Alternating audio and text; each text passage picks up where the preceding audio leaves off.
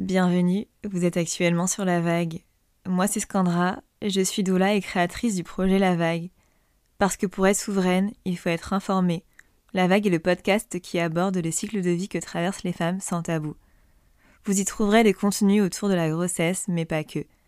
Je souhaite aussi créer d'autres contenus, en lien par exemple avec la puissance féminine, la sexualité, le corps, la nutrition, la spiritualité, la place de la femme dans la société, et bien d'autres encore.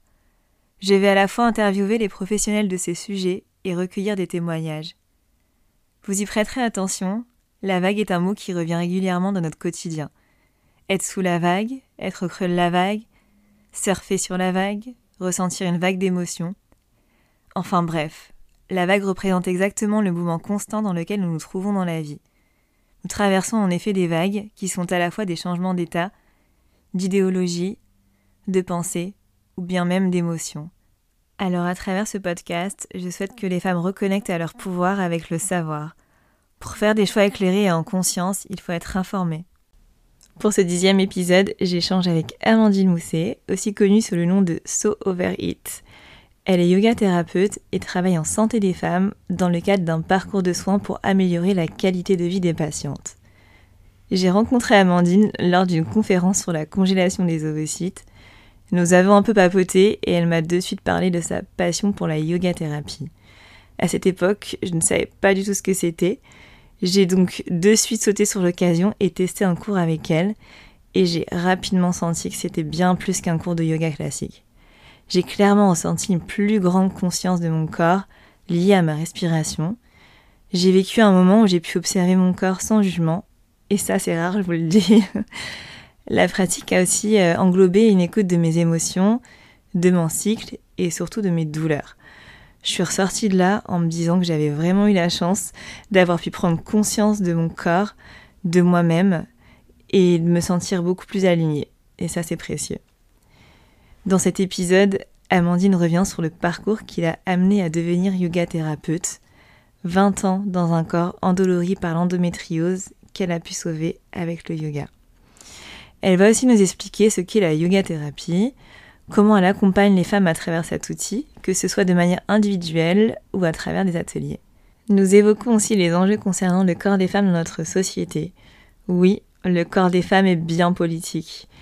Et nous parlons de l'importance de la réappropriation de leur corps dont elles sont souvent dépossédées. On fait aussi le lien entre les traumas vécus et les douleurs du corps. Je viens d'ailleurs de participer à la conférence de Camille Allen, docteur en neurosciences et yoga thérapie, qui a mené une étude au sujet des effets du yoga sur les symptômes liés au stress post-traumatique, le fameux PTSD. Et clairement, pratiquer la yoga thérapie avant une thérapie ciblée sur le trauma permet une première désensibilisation considérable. D'après ces résultats, elle évoque une baisse de 20% des symptômes post-traumatiques. Bref, vous verrez, la yoga thérapie est un puissant outil d'émancipation et d'autonomie pour les femmes. Mieux se connaître et reprendre la main sur nos corps, c'est aussi une question de souveraineté. Bonne écoute, et n'oubliez pas, on est toutes surfeuses, mais c'est quand même plus confortable de surfer avec du bon matos.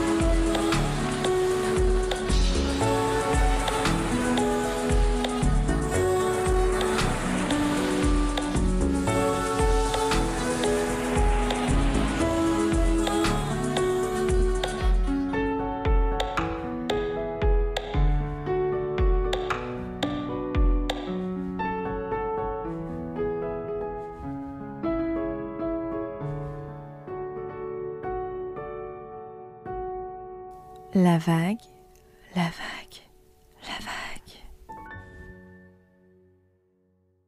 Hello Amandine, je suis vraiment ravie de t'accueillir sur euh, le podcast euh, de la vague. Bienvenue. Merci, merci pour l'invitation. Avec plaisir. Alors, euh, raconte-nous un peu qui es-tu Et ben, je m'appelle Amandine, je suis yoga thérapeute, ce qui est un métier qui n'est pas très très connu encore, qui est un peu mystique, mais je pense qu'on va l'expliquer aujourd'hui. Et je travaille en santé des femmes dans le cadre d'un parcours de soins pour améliorer la qualité de vie des patientes ou des femmes qui vivent des moments de vie particuliers et qui ont besoin d'être accompagnées. Ok, merci beaucoup. Euh, tu vas pas échapper à la question euh, que je posais à tout le monde. Euh, qu'est-ce qu'une vague pour toi? Bah, Une vague, une vague pour moi, c'est la vie. Parce qu'il y a ce mouvement un peu constant, la, la, vie est assez en mouvement permanent. donc il y a un côté qui peut être très doux, où tu es un peu bercé, où tu, te baignes et c'est agréable, et tu te laisses bercer sur le dos par les vagues. Et il y a des fois des vagues quand même sacrément plus balèzes, où tu bois un peu la tasse. Et je trouve que c'est un vrai exercice de réussir à se stabiliser sur ces vagues-là, à les surfer plutôt qu'à se couler, à y trouver du plaisir même quand ça bouscule un peu. Mhm. Et je trouve qu'il y a un côté comme ça de mouvement permanent et qui ramène aussi au corps beaucoup. Euh, ce mouvement qu'on a dans le corps en permanence quand on, quand on prête attention à l'intérieur de soi, on se rend compte qu'il se passe des milliards de trucs à chaque instant. Et donc j'aime ce côté ouais, euh, impermanent euh, qui, qui se crée avec les vagues. Ok, merci.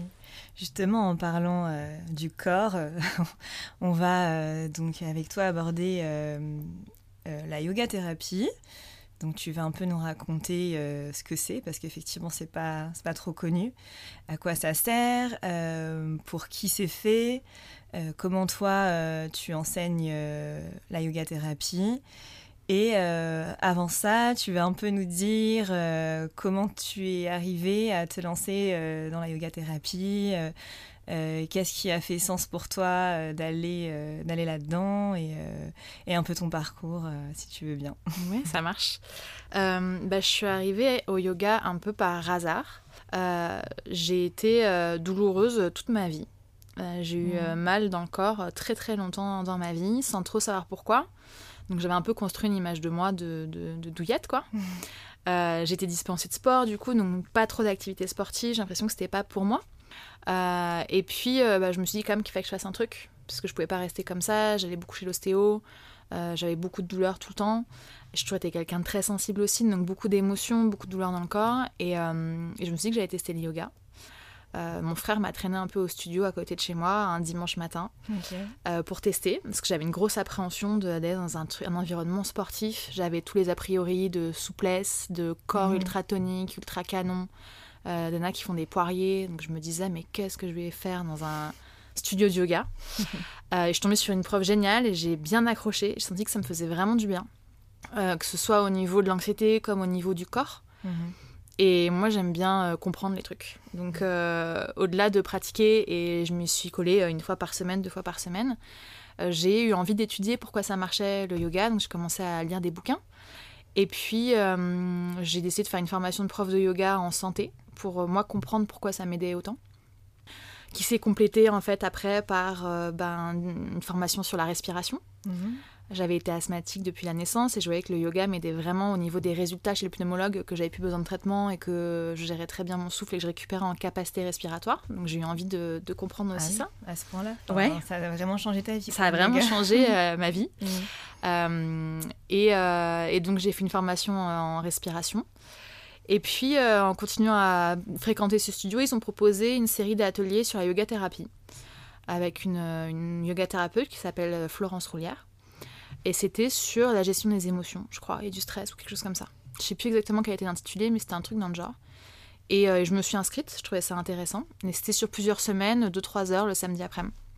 Et j'ai vu effectivement que radicalement les effets étaient dingues et j'ai découvert l'aspect yoga thérapie, où c'est des, outils, des protocoles qui sont, euh, qui sont euh, mis au service en fait d'une problématique thérapeutique particulière. Mhm. Et donc ce, truc-là m'a beaucoup plu. Mhm je l'avais un peu dans le viseur, mais moi je travaillais à temps plein, j'étais en marketing et avec des horaires de marketing euh, un peu intenses, tu vois, où tu n'as pas le temps de faire grand chose d'autre. Et, euh, et, certainement pas de faire une formation, de, de c'est une formation de deux ans et demi, yoga thérapie, euh, qui est assez dense. C'est à temps plein du coup ça représente 5-6 heures par semaine de boulot. Ah oui, quand même. Et à l'époque, c'était en présentiel dans d'autres villes et tout, donc je pouvais vraiment pas mm. aller 5-6 heures par semaine ailleurs. Et avec le Covid, la formation est passée à distance. Et donc je me suis dit, bah en fait, c'est peut-être l'opportunité de la faire pour continuer à apprendre des trucs.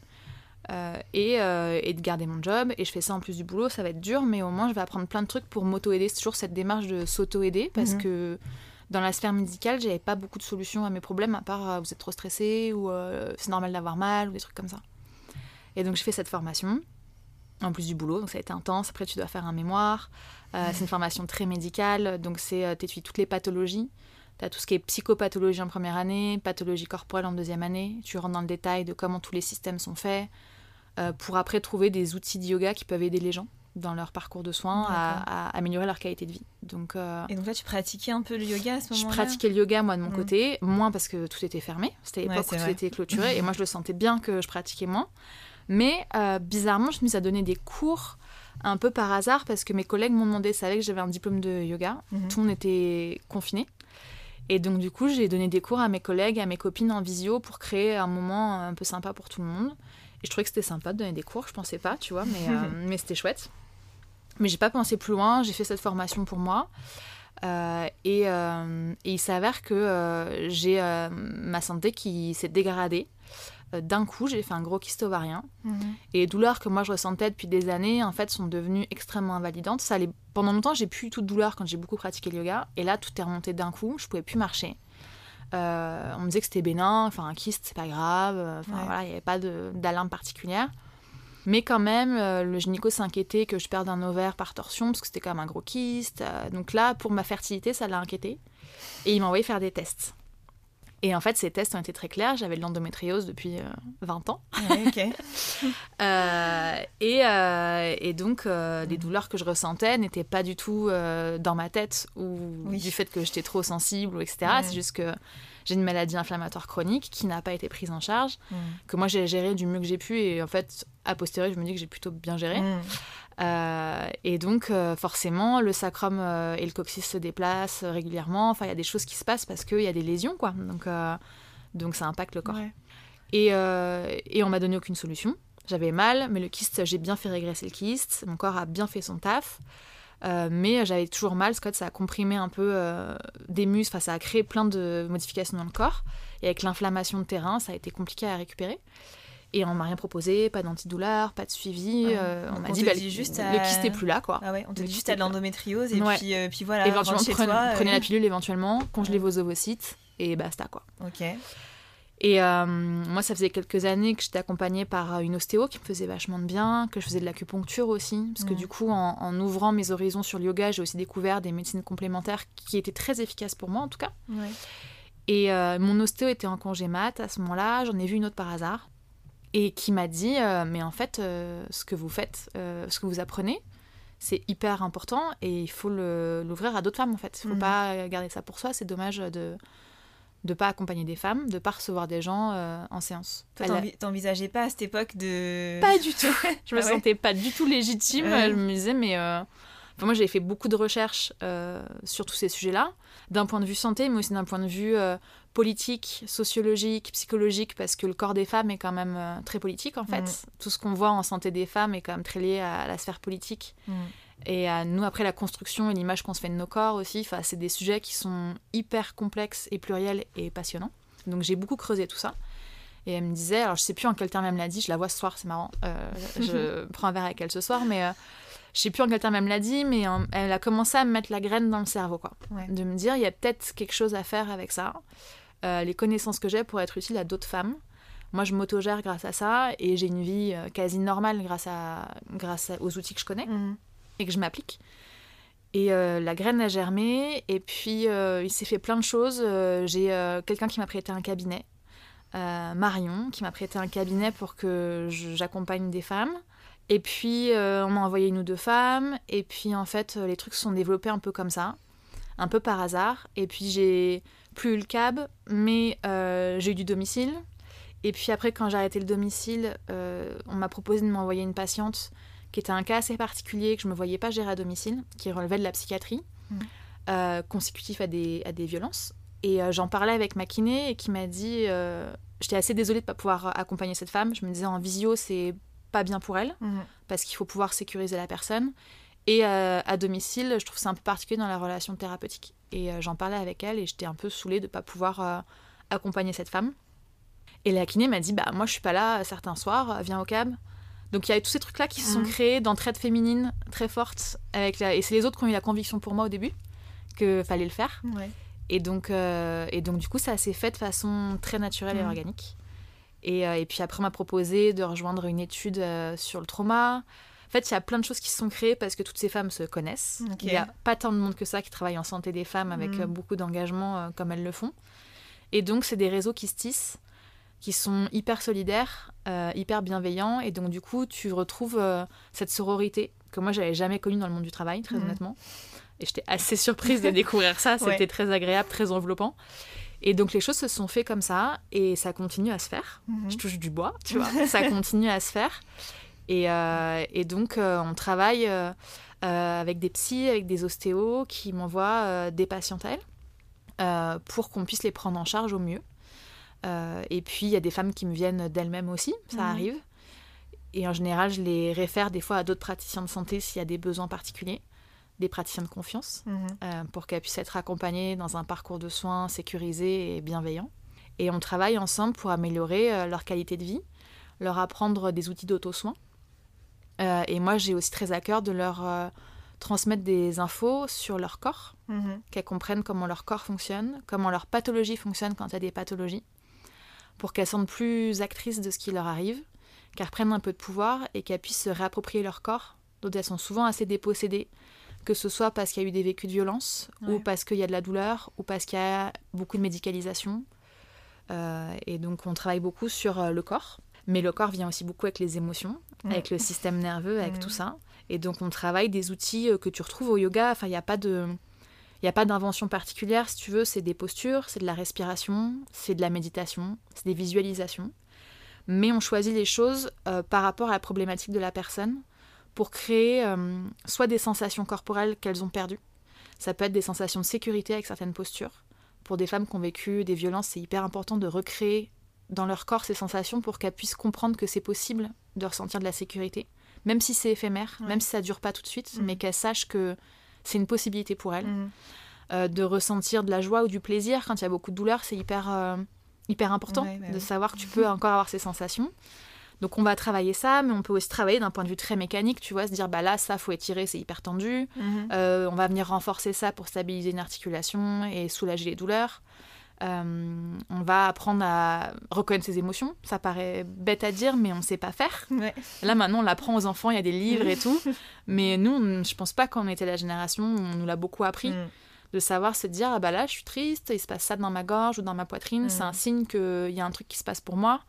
Et avant que je me laisse déborder par ça parce que je fais pas gaffe, bah, je vais faire un truc pour, euh, pour pouvoir euh, vivre cette émotion-là et Mm. que ça devienne pas un problème en fait. Parce qu'en soi, une émotion, c'est pas un problème et Mm. c'est pas négatif en soi. Mais c'est normal, on est des êtres humains avec des émotions, c'est le fonctionnement de, de nos corps, quoi. Et Exactement. Et ça a un impact dans le corps et c'est Mm. ok. Et c'est pas. Quand on dit somatiser, il y a toujours une connotation hyper négative, mais en Mm. fait, c'est hyper normal de vivre dans son corps. euh, euh, Bah oui. c'est, enfin, voilà, on a une histoire. Ouais. Et Justement, on- c'est quand on refoule les émotions qui ça peut Ça, créer aussi pas mal de blocages Exactement. et de pétage de câbles. euh. Ouais, exactement. Donc voilà comment on, comment on travaille en yoga thérapie. Et en séance, on teste ces outils-là. On fait des choses. Moi, en général, je, par rapport à ce que la personne me dit, je vais aller vers telle ou telle chose. Et puis après, les personnes bossent à la maison. Elles ont des outils à intégrer dans leur quotidien. Pas des trucs hyper, euh, hyper euh, ingérables à intégrer. On est sur du 10 minutes, 15 minutes par jour que tu peux fractionner, que tu peux faire en dehors du tapis. Certaines, ça se fait dans le lit parce que bah, elles sont trop douloureuses. Enfin, Mhm. on, on adapte vraiment à leur euh, quotidien pour qu'elles puissent avoir ces outils-là euh, pour elles plus tard et qu'elles soient autonomes. Parce que le but, c'est vraiment l'autonomie des femmes et surtout Mhm. pas les enfermer dans un truc euh, continuel. Mhm. C'est qu'elles puissent euh, comprendre, se réapproprier leur corps et trouver les bons outils pour s'auto-aider. Ok. Et donc, euh, on est d'accord que tu reçois à la fois des femmes pour euh, des problématiques euh, qui peuvent être de, de la psyché et aussi des pathologies plutôt physiques et pas seulement des pathologies qui sont liées au cycle. T'as d'autres, enfin, t'ouvres euh, à d'autres pathologies ou comment Ouais, comment tu travailles ouais, ouais, je travaille. Alors, il y a. hum, C'est en fait, souvent les choses sont liées et intriquées, c'est ça qui est assez fascinant.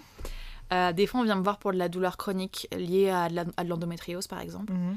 Et en fait, en, sous- en sous- cause sous-jacente, pas cause, j'aime pas dire cause, euh, tu vas découvrir aussi qu'il y a du trauma. Mhm. Et en fait, tu vas pas travailler que sur l'endométriose, tu vas travailler aussi sur euh, le trauma. Même s'il n'y a pas de trauma, avoir une maladie chronique, ça a un impact sur, ta, sur ton anxiété, sur ta vie, sur ta qualité de vie. Donc forcément, il y a des émotions et des choses comme ça à gérer. Euh, j'ai beaucoup, euh, j'ai beaucoup de choses autour de la sphère gynécologique quand même, Mhm. parce que je pense que je suis identifiée sur ce sujet et que, étant donné qu'on sait que j'ai de l'endométriose, je pense que ça, ça induit que les femmes se disent que je vais pouvoir comprendre euh, leurs douleurs et leurs ressentis. Donc j'ai beaucoup, beaucoup de sujets autour de la sphère gynéco, SOPK, endométriose, euh, PMA, beaucoup de plus en plus, euh, syndrome de congestion pelvienne, euh, ou juste des douleurs de règles, parce qu'il y a beaucoup de femmes qui souffrent de leurs règles hors pathologie.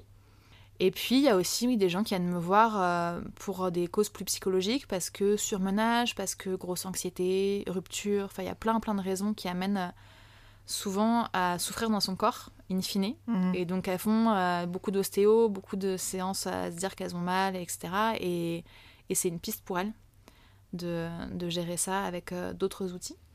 Mais souvent c'est très très lié. Donc des fois, par exemple, ça va être une femme en PMA qui vient me voir parce que psychologiquement c'est trop dur et que ça, elle a son corps qui l'a fait souffrir, tu vois. Mhm. Donc c'est souvent c'est des choses qui sont très intriquées et c'est ça qui est hyper intéressant aussi, c'est que hum, des fois on passe par le corps pour euh, pour euh, l'intellect Ouais. et des fois c'est inversement, Mhm. des fois on passe par le système nerveux, les émotions pour gérer le corps. Donc on peut vraiment avoir un impact euh, à double entrée Mhm. en fonction euh, de ce qui se présente. Et du coup, en parlant du corps, tu nous disais que le corps de- des femmes était politique. Étant donné que tu as fait pas mal de recherches et euh, tu m'as l'air très engagée pour la cause euh, bah, des femmes et puis euh, pour ton projet, tout ce que tu fais. pour toi, quels sont les enjeux un peu sociétaux qui tournent autour du corps des femmes aujourd'hui que toi tu peux déjà apercevoir à travers tes accompagnements et aussi à travers tes recherches? Bah, pour moi le gros gros enjeu c'est le tabou qui entoure la physiologie féminine, Ok. Où on fonctionne comme si on avait des physiologies d'hommes. Mhm. Et ça nous pénalise énormément, parce qu'on s'épuise beaucoup. on essaie de se conformer. Euh, psychologiquement, c'est ultra dur parce qu'on vit dans le plus grand des secrets, des choses extrêmement difficiles. Mhm. Euh, que ce soit les choses les plus naturelles et physiologiques possibles, comme des choses euh, qui relèvent de l'indicible, en tout cas qui, qui sont indicibles dans notre société. Et donc on évolue comme si tout ça n'existait pas. Et, euh, et c'est pénalisant euh, très fortement pour les carrières des femmes. Dans le, dans le monde du travail, c'est quand même Mm. extrêmement difficile. C'est sujet de beaucoup, beaucoup de, de ruptures pro ou de fin d'évolution professionnelle, euh, Mm. ne serait-ce que la ménopause. On sait que c'est un gros facteur de discrimination. Le postpartum, enfin, il y a plein, plein de sujets d'entreprise qui Ouais. sont très mal gérés. Donc, c'est un impact économique aussi pour les femmes. Et puis, dans le système de soins, euh, la physiologie de la femme a été très, très oubliée. La médecine a été très développée autour de- du corps de l'homme Mhm. En oubliant que bah, nous, on fonctionne pas du tout pareil. Ça se retrouve dans les essais sur les médicaments, où c'est testé sur des hommes, et donc Ouais. du coup, nous, on a des réponses physiologiques très différentes sur certains médicaments. Euh, dans le parcours de soins, dans notre réponse à la douleur, dans la prise en compte de notre douleur aussi avec tous ces préjugés. Et, euh, et donc, euh, on, on est un peu à, à vouloir faire comme si on était exactement pareil, Mhm. du- donc on y gagne sur certains droits et tout, et c'est super. Mais du coup, on essaie d'oublier notre physiologie et ses spécificités.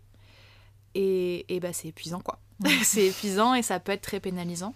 Et les femmes, en fait, souffrent beaucoup en silence, dans leur coin, en pensant être seules en plus, parce que c'est devenu tellement tabou, vu que personne n'en parle, bah, on se dit que bah, y a que y a que nous, quoi, que ça Mhm. concerne que nous.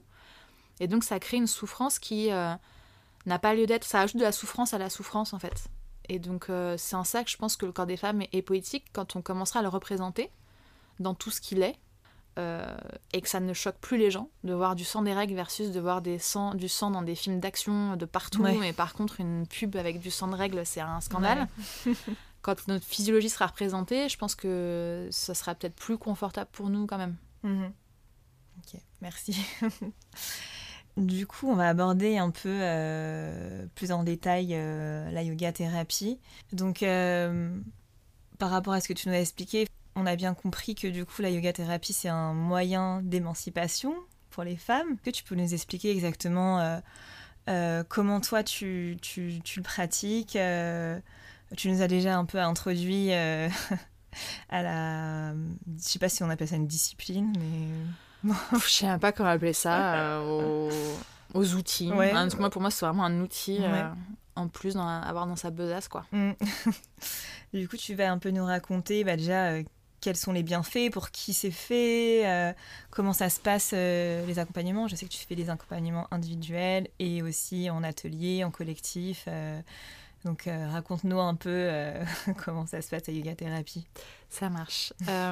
Alors, moi, c'est vrai que je le pratique très en mode émancipation, dans Mhm. le fond, parce que je suis assez convaincue que quand, quand- on est bien dans son corps, qu'on se réapproprie, c'est quand même un bon début pour s'émanciper en tant que femme.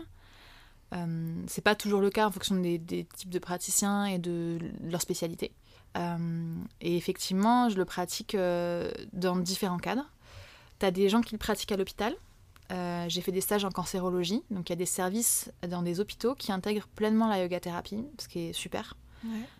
Et du coup, il y a une vraie collaboration qui se fait entre les médecins, les yoga thérapeutes, et les médecins ont pris conscience que la qualité de vie des patients était importante aussi, Mhm. Euh, et que ça pouvait tout changer, et que ça pouvait même améliorer la réponse à des traitements. Euh, et au-delà de ça, jusqu'à les personnes soient le mieux possible dans leur situation, c'est quand même euh, hyper important. Ouais, tout à fait. Donc il y a des Mhm. hôpitaux qui commencent à l'intégrer.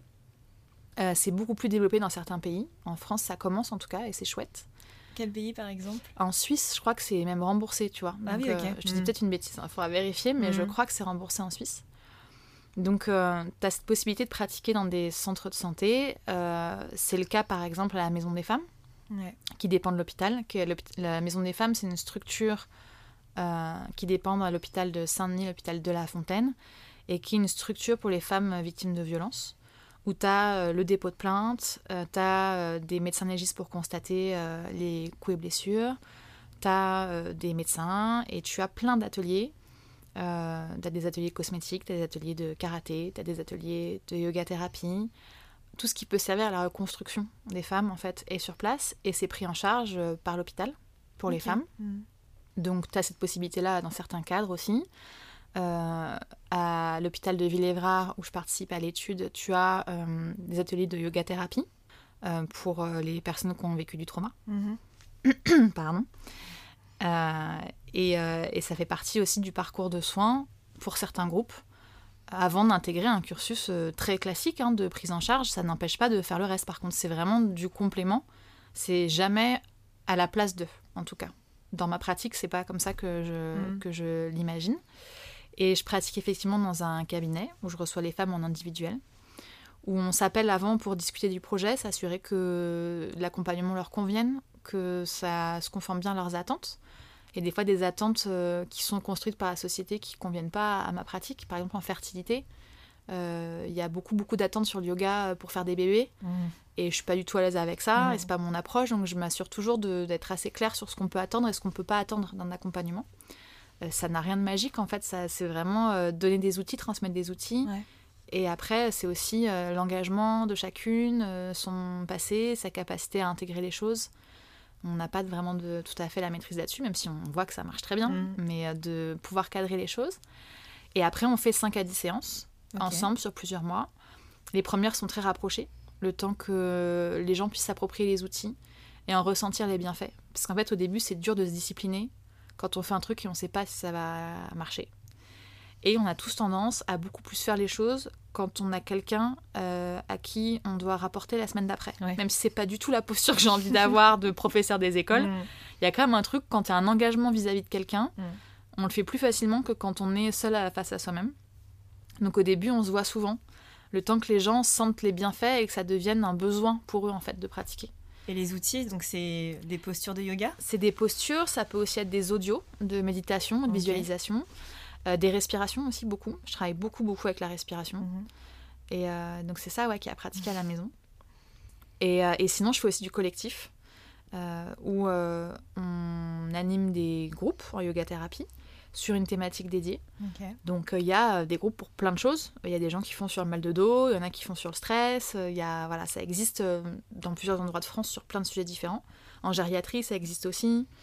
Et moi, je fais des groupes sur les douleurs chroniques avec une pratique euh, beaucoup sur chaise. Pour tous ceux à qui on dit il faut bouger, mais il n'y a rien pour eux pour bouger. Mhm. Donc euh, s'ils se pointent dans un studio de yoga, euh, bah ça va pas le faire quoi, parce Mhm. qu'ils sont trop trop douloureux. Dans mon cas, vu que c'est beaucoup, c'est des femmes que j'accompagne douloureuses, donc on fait une pratique sur chaise pour retraire les muscles profonds, mais en étant assise et, et en limitant euh, le mouvement. On travaille beaucoup sur le système nerveux parce que bah, la douleur est très liée au système nerveux, donc il faut réussir à calmer euh, tout ce qui est stress et émotionnel Mhm. euh, dans le cadre de la douleur chronique. Donc j'ai ce type d'atelier-là. Je fais aussi un atelier sur la santé féminine, qui est très centré autour du bassin, de la mobilité du bassin. Souvent, les femmes ont les bassins très figés, ça bouge pas beaucoup, parce que bah, on nous apprend à rentrer le ventre, Ouais. euh, qu'on est très sédentaire, qu'on met des jeans bien serrés, Mm. on a des soutifs qui nous serrent la poitrine aussi. Et donc ça respire pas beaucoup au niveau euh, du buste, ça bouge pas des masses.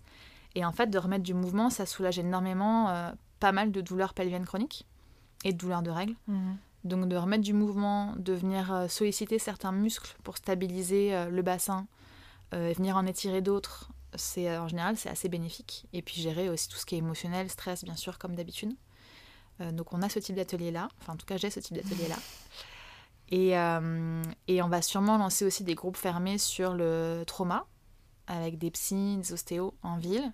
Et je vais peut-être aussi faire d'autres thématiques euh, au fur et à mesure des demandes que vont me remonter les praticiens de santé sur la PMA, euh, sur l'endométriose. Enfin, on va voir un petit peu euh, ce qui émerge et je réponds aussi beaucoup en fonction des besoins.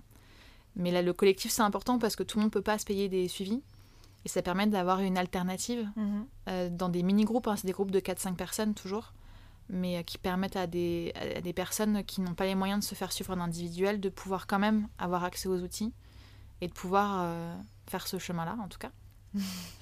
Et là, je me mets aussi au digital. Euh, on est en train de construire un programme avec euh, une patiente experte endométriose Ok. de yoga thérapie. Parce que j'ai reçu des messages me disant que, bah, que les gens sont loin, il n'y a rien par chez eux, ils aimeraient bien s'y mettre. Et donc on se dit que c'est peut-être une solution de faire un programme à la fois d'expliquer la pathologie euh, avec une patiente experte pour que les gens comprennent bien euh, de quoi il s'agit et comment ça, comment ça fonctionne l'endométriose pour pouvoir mieux la contrer. C'est un peu comme bien connaître son ennemi pour euh, pouvoir l'attaquer correctement. Et de proposer des outils de yoga thérapie, Mhm. mais en expliquant aussi pourquoi on fait ça, pourquoi on fait ça, et leur faire comprendre bien l'anatomie et le corps pour qu'elles soient vraiment en capacité de faire des choix qui soient bons pour elles. Parce qu'en fait, il n'y a pas de solution universelle, de posture universelle. Je vois beaucoup ça en ce moment sur Instagram. Faites ça tous les jours pendant 30 jours Ouais. et vous n'aurez plus jamais mal à ceci ou cela. Bah, en fait, euh, chaque corps est unique, quoi. Et chacune a des problématiques différentes. Et donc, en fonction de ce qui se présente, on va pas faire la même chose. Et ce qui est le plus important et le plus enrichissant, c'est que les femmes comprennent comment leur propre corps fonctionne, comment leur psyché fonctionne Mhm. aussi, et qu'elles puissent du coup être en capacité de se dire bah aujourd'hui, il se passe ça pour moi dans mon corps, et donc ce dont j'ai besoin, c'est ce truc-là, et qu'elles aient cette autonomie en fait dans, dans les choix qu'elles font pour elles. Ouais, carrément. Et donc, est-ce que euh, la yoga thérapie, c'est fait pour, euh, pour tout le monde? Quel type de personnes tu accompagnes? Est-ce que c'est aussi bien euh, des jeunes filles qui viennent d'avoir leurs règles que des personnes qui sont en ménopause ou euh, des femmes enceintes euh, Alors j'accompagne tout le monde. ok. À partir du moment où il y a un- la personne sent qu'elle a le besoin, il n'y a aucun problème. On peut même pratiquer dans le lit, on peut pratiquer assis. Enfin, il n'y a aucune, euh, aucun prérequis de force, de souplesse, de capacité sportive. Ça, vraiment, c'est euh, un non-sujet euh, total. Il faut, faut s'enlever ça de la tête, ce qui n'est pas facile parce qu'on a des images de yoga très complexes, mais on peut vraiment faire plein plein de choses et s'adapter. Euh, je fais pas de. Par exemple, sur le prénatal dont tu me parlais, je fais pas de yoga prénatal dans le sens de ce que tu peux retrouver en cours collectif. Ouais. En revanche, si la femme enceinte a des douleurs, s'il y a de l'anxiété, parce que ça émerge souvent aussi l'anxiété pendant la grossesse, là oui, on va travailler ensemble. Euh, et en postpartum, je travaille beaucoup euh, à domicile, dans ce fameux mois d'or, parce qu'on dit aux femmes qu'il faut rien faire du tout au tout début, alors qu'en fait, on peut faire plein de choses pour les soulager. Alors, on n'est pas là pour faire de la rééducation du périnée. Effectivement, il y a des professionnels de santé qui peuvent Mhm. le faire.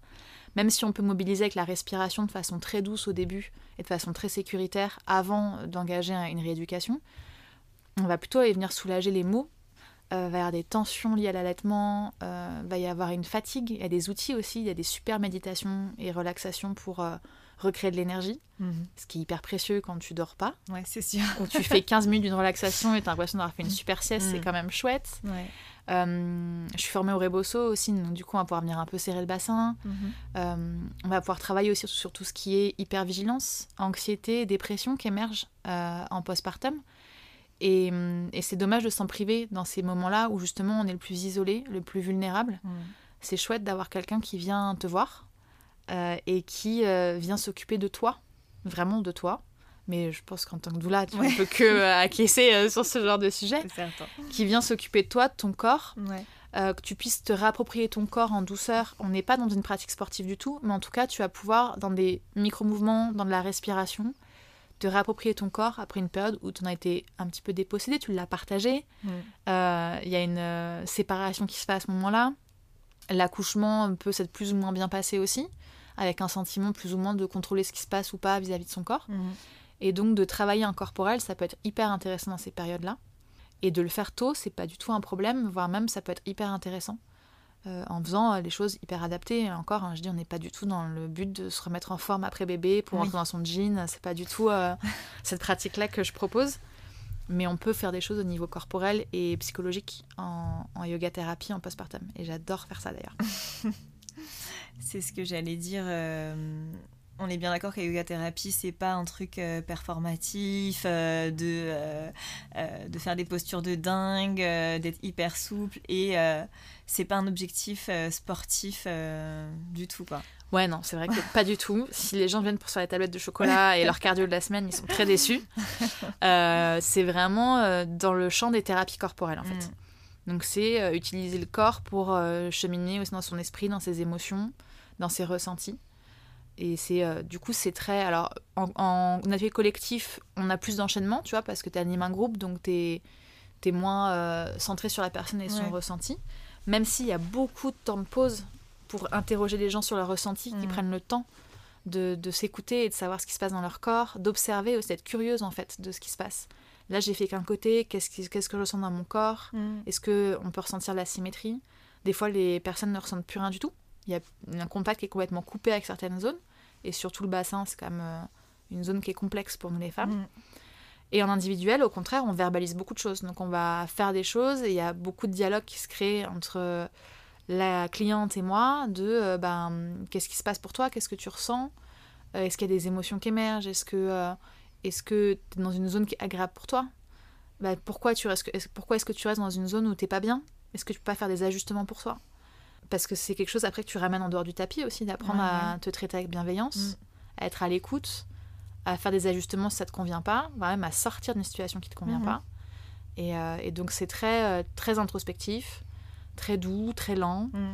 On parle, euh, on verbalise beaucoup de choses, on accueille plein d'émotions.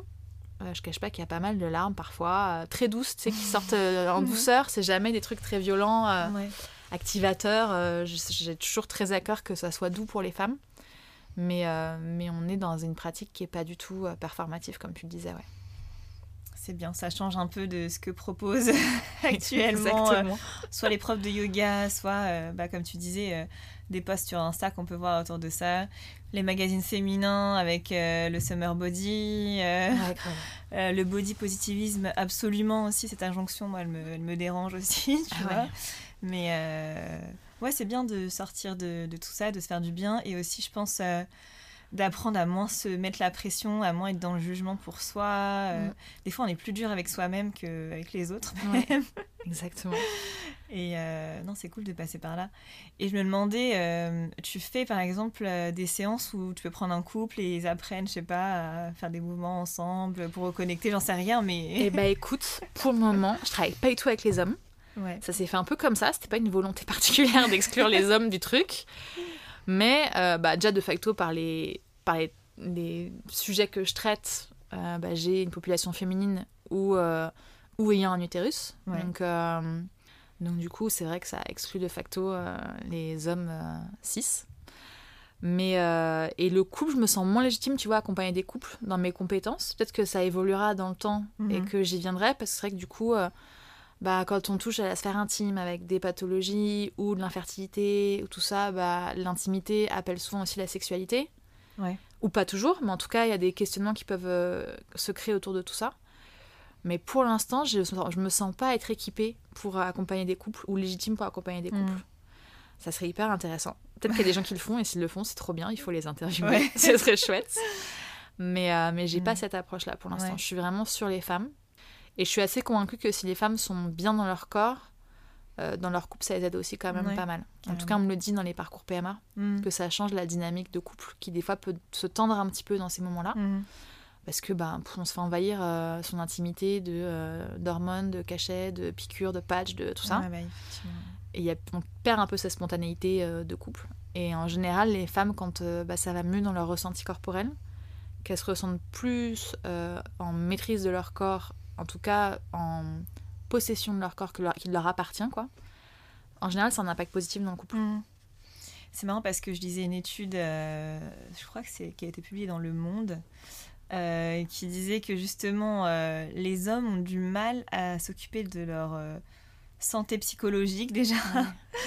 Et je pense peut-être aussi au niveau du corps, ils ont du mal à aller voir des personnes pour les accompagner, pour euh, de faire cette démarche-là, et que ça reste encore une charge mentale euh, des femmes dans le couple qui, elles, poussent euh, leur conjoint à aller consulter un psy, Ouais. aller, je sais pas, faire par exemple un cours de yoga parce qu'il a mal au dos, j'en sais rien, Mhm. mais...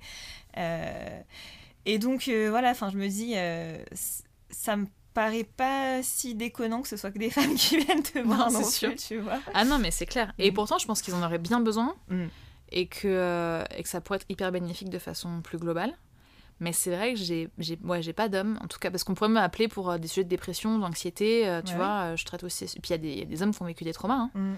Euh, L'inceste est par une personne et donc euh, ça pourrait euh, émerger, mais c'est pas du tout le cas.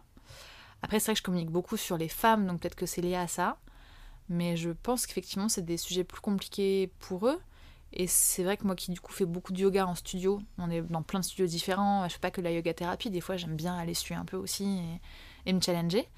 Ben, les hommes sont pas très présents dans les cours très tranquilles Ouais. et introspectifs, alors que dans les cours beaucoup plus physiques, avec de la performance et de la force et tout, il y en a plus. C'est un peu cliché. Après, c'est pas une étude euh, très euh, fournie, tu vois, c'est de mon observation Mm. dans des studios euh, autour de chez moi, ce qui est pas repré- représentatif de la France. Ouais. Mais c'est vrai que le corps des hommes est aussi un autre sujet, c'est vrai que c'est intéressant. Mm. Moi, je l'ai moins étudié, Mm. mais euh, c'est hyper intéressant, ouais. Merci. Et je me disais, euh, tu traites aussi des, tout ce qui est lié autour de la libido, ces, ces choses-là? Ça émerge pas tant que ça, tu vois, en consultation. Euh, après, forcément, ça a un impact parce que si t'as beaucoup de douleur euh, ou que tu te sens dépossédé de ton corps, c'est plus Mm. compliqué d'avoir une libido. Donc de travailler sur le bassin, je sais que ça peut libérer des énergies, mais c'est pas ce qui émerge le plus dans les consultations. Et si ça venait à être évoqué vraiment qu'il y a un gros problème de libido, en général, je réfère plutôt à une sexologue Ok. Mm. tu vois, qui est hyper qualifiée pour ça. Donc Ouais, nous, on va pouvoir travailler sur le corps, sa perception du corps, la mobilité de son corps, Mm. La gestion de la douleur qui a forcément un impact après sur la sexualité de la personne. Mais sur un vrai problème de libido de fond, en général, j'ai plutôt tendance à référer sur un professionnel ou une professionnelle qui euh, va pouvoir vraiment accompagner la personne euh, aux petits oignons, quoi. Ok. Génial. Du coup, merci pour euh, tous ces détails sur la yoga thérapie. J'ai l'impression de d'y voir plus clair, même si j'ai testé un cours avec toi et j'ai envie aussi de continuer sur une problématique. Je sais que moi, c'est j'ai des douleurs euh, au moment de l'ovulation, le ventre Mhm. gonflé, euh, tout ça. Donc, euh, ça m'avait fait beaucoup de bien, en tout cas, ce cours. Merci. Merci. Et ouais, je voulais te demander, du coup, tu t'appelles So Overeats euh, sur Insta. Ouais. C'est un peu ton, ton nom, comment tu l'as choisi, pourquoi ça? Bah, je l'ai choisi avant de, comme, avant de décider de faire de la yoga thérapie de façon, enfin comme métier. Je me suis dit que j'allais au moins lancer un compte Insta pour diffuser les infos en mode de retour à euh, retour de service. Moi, j'ai appris plein de trucs, autant les partager. Et, euh, et en fait, bah, c'est vraiment né du euh, ras-le-bol quoi. J'ai eu une espèce de quand j'ai enfin eu le diagnostic au bout d'autant d'années, je me suis dit mais comment c'est possible?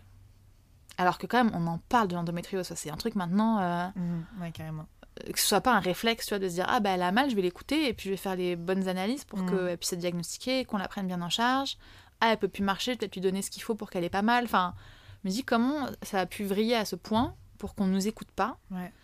Euh, que du coup on change nos perceptions de nous-mêmes parce que bah, quand tu grandis en te disant bah, j'ai mal tout le temps mais j'ai rien, forcément tu changes ta perception de toi-même, tu vois, tu te dis bah, je suis une douillette, euh, euh, je manque de force, je manque Mm. d'endurance, enfin tu, tu- forcément tu émets un jugement négatif envers toi, tu te coupes de ton corps Ouais. parce que tu te dis, bah, mon corps n'est pas fiable, il m'envoie des informations qui ne sont pas vraies, puisque j'ai mal, mais en fait, c'est pas vrai. Donc, tu te coupes aussi beaucoup de ton corps. Tu te dis, bah, il est pas fiable du tout, euh, ce petit bonhomme-là, donc euh, je vais pas du tout écouter ce qui se passe. Ce qui est pas du tout une bonne option à faire, hein, je tiens c'est pas, une- pas, pas viable. Euh, et donc, j'ai eu un truc, j'étais assez en colère hein, quand j'ai eu le diagnostic. Je te cache pas que ça m'a passablement agacée, même si je me doutais très fortement que c'était ça depuis des années. Du coup, t'as attendu 20 ans pour avoir le diagnostic? J'ai attendu, ouais, presque un peu moins de 20 ans. Mais euh, presque, ouais. Je crois que c'est 10 ans à peu près. C'est 10 ans, ouais.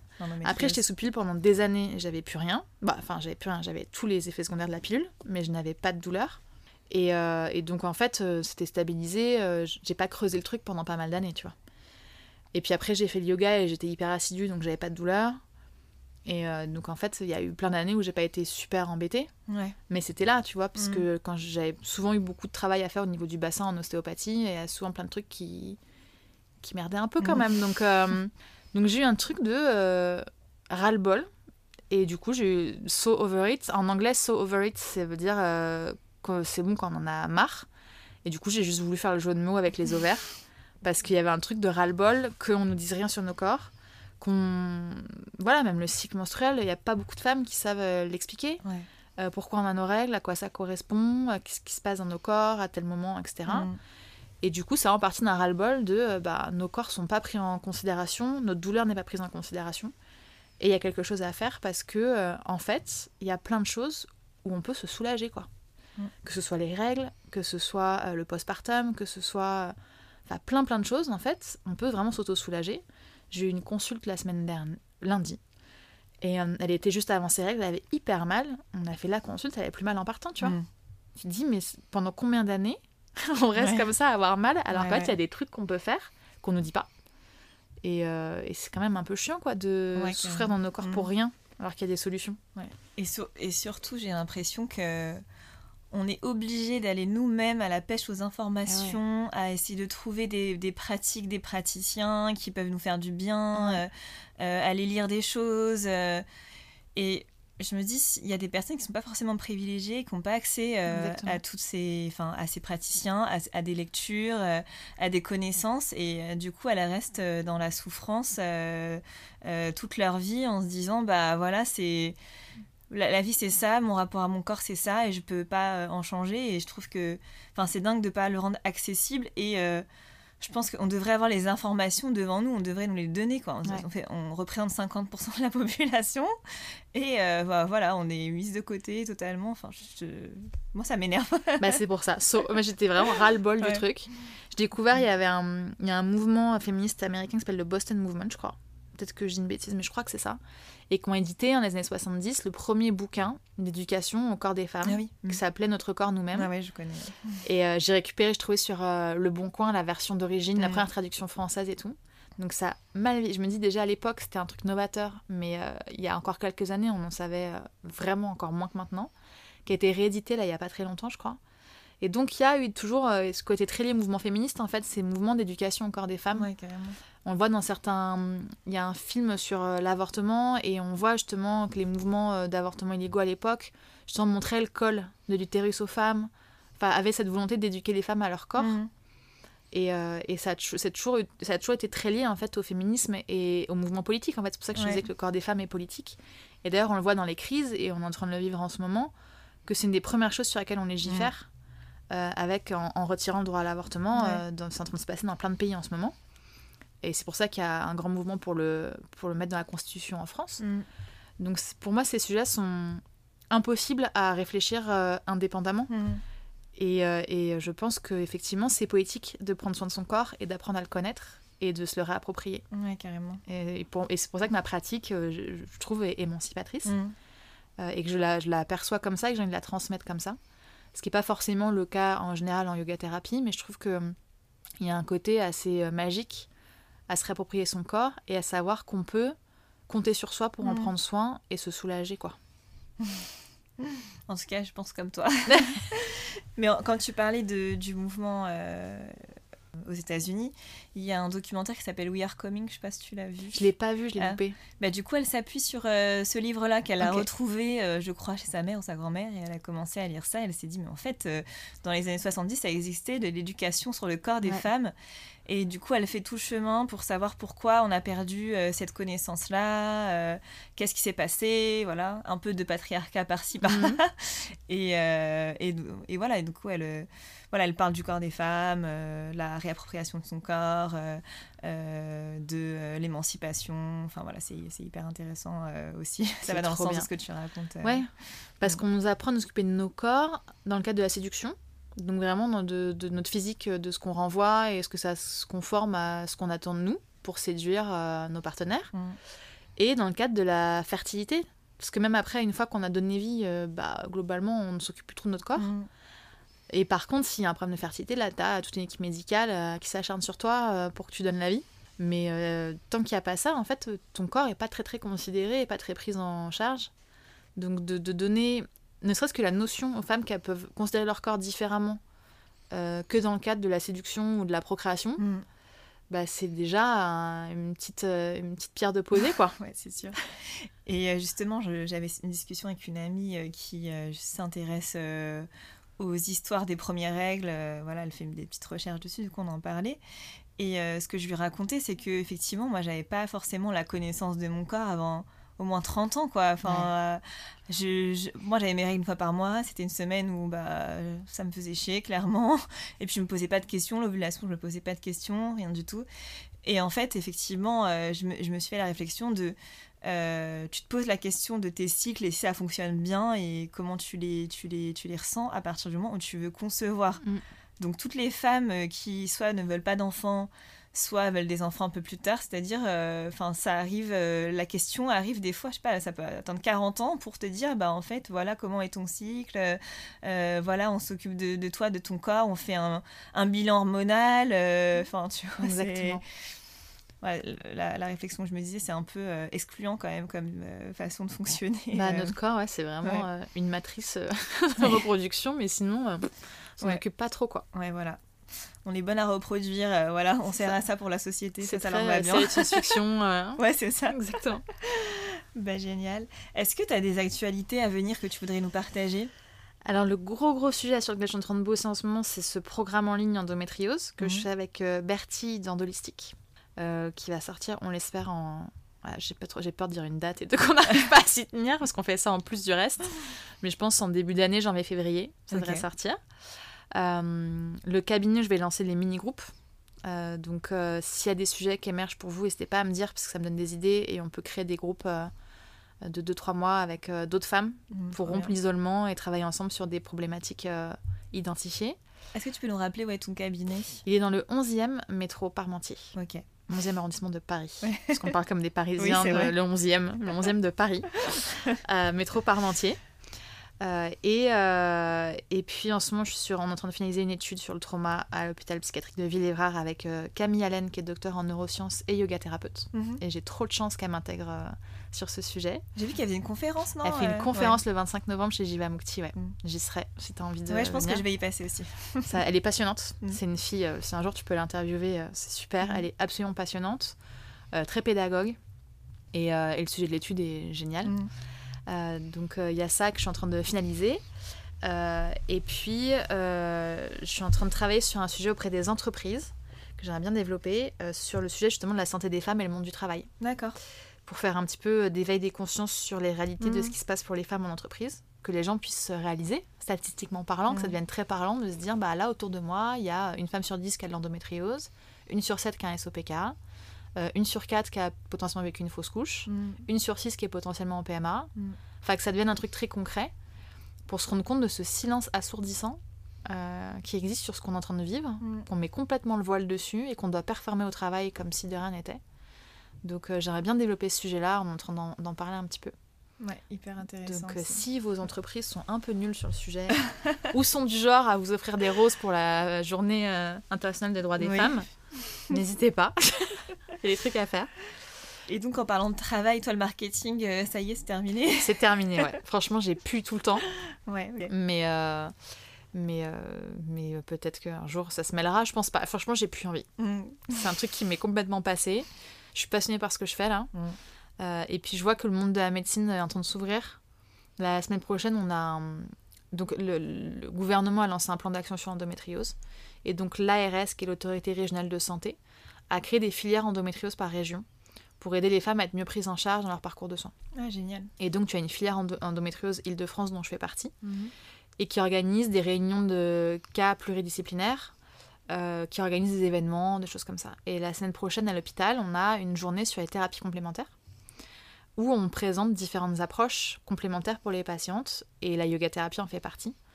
Donc il y a des choses qui se passent comme ça, tu Ouais. vois, de- d'envie de, de fusionner des compétences et de les faire euh, se rencontrer plutôt que les choses euh, se séparent. Parce Ouais. qu'on observe beaucoup ça, il y a beaucoup de femmes qui sont en rupture totale avec le parcours de soins. Et je le comprends complètement, ayant Mhm. vécu euh, des choses pas très agréables dans le parcours gynéco. Mhm. Mais, mais c'est pas viable. Du coup, elle, se- elle se redirige vers des thérapies complémentaires, comme la mienne par exemple. Mais on a besoin de travailler tous ensemble. Moi, Ouais. je crois pas au fait que je vais faire mon truc dans mon coin et je vais faire mes retraites de yoga et je vais guérir des femmes et c'est pas du tout mon approche, c'est pas ce que j'ai envie de faire. Mhm. J'ai envie qu'on travaille tous ensemble en fait, parce qu'on a besoin des gynécos, des sages-femmes, euh, des psys, euh, des ostéos, enfin on a besoin de tous bosser ensemble pour que les femmes se sentent bien. Oui, carrément. Il n'y a pas une guerre, enfin, il faut sortir de la guerre. euh, Bah les trucs de gourou quoi, ils Ouais, nous voilà. considèrent un peu comme des trucs de gourou. Ouais, Après il voilà. y en a, hein, c'est le truc un peu dramatique, c'est qu'il y a des grosses dérives en ce moment, mhm. parce qu'il y a des gens qui ont identifié qu'il y avait beaucoup de souffrance chez les femmes, Mm. c'est un, une réalité, et qui l'exploitent très très bien. Donc il y a des vraies dérives, il y a des vraies menaces et dangers. Mhm. Et c'est pour ça que je pense qu'il y a un vrai besoin qu'on travaille ensemble pour sécuriser aussi le parcours des femmes.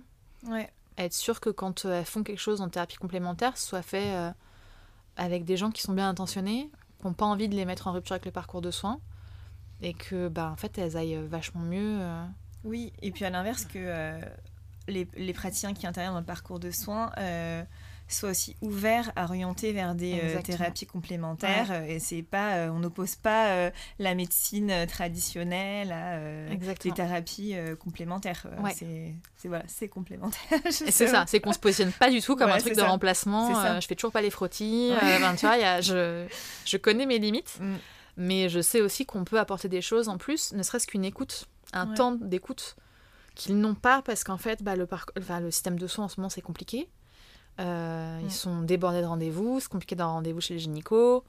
euh, les rendez-vous sont très courts et donc ils n'ont pas ce temps d'écoute et de et d'accueil de la parole.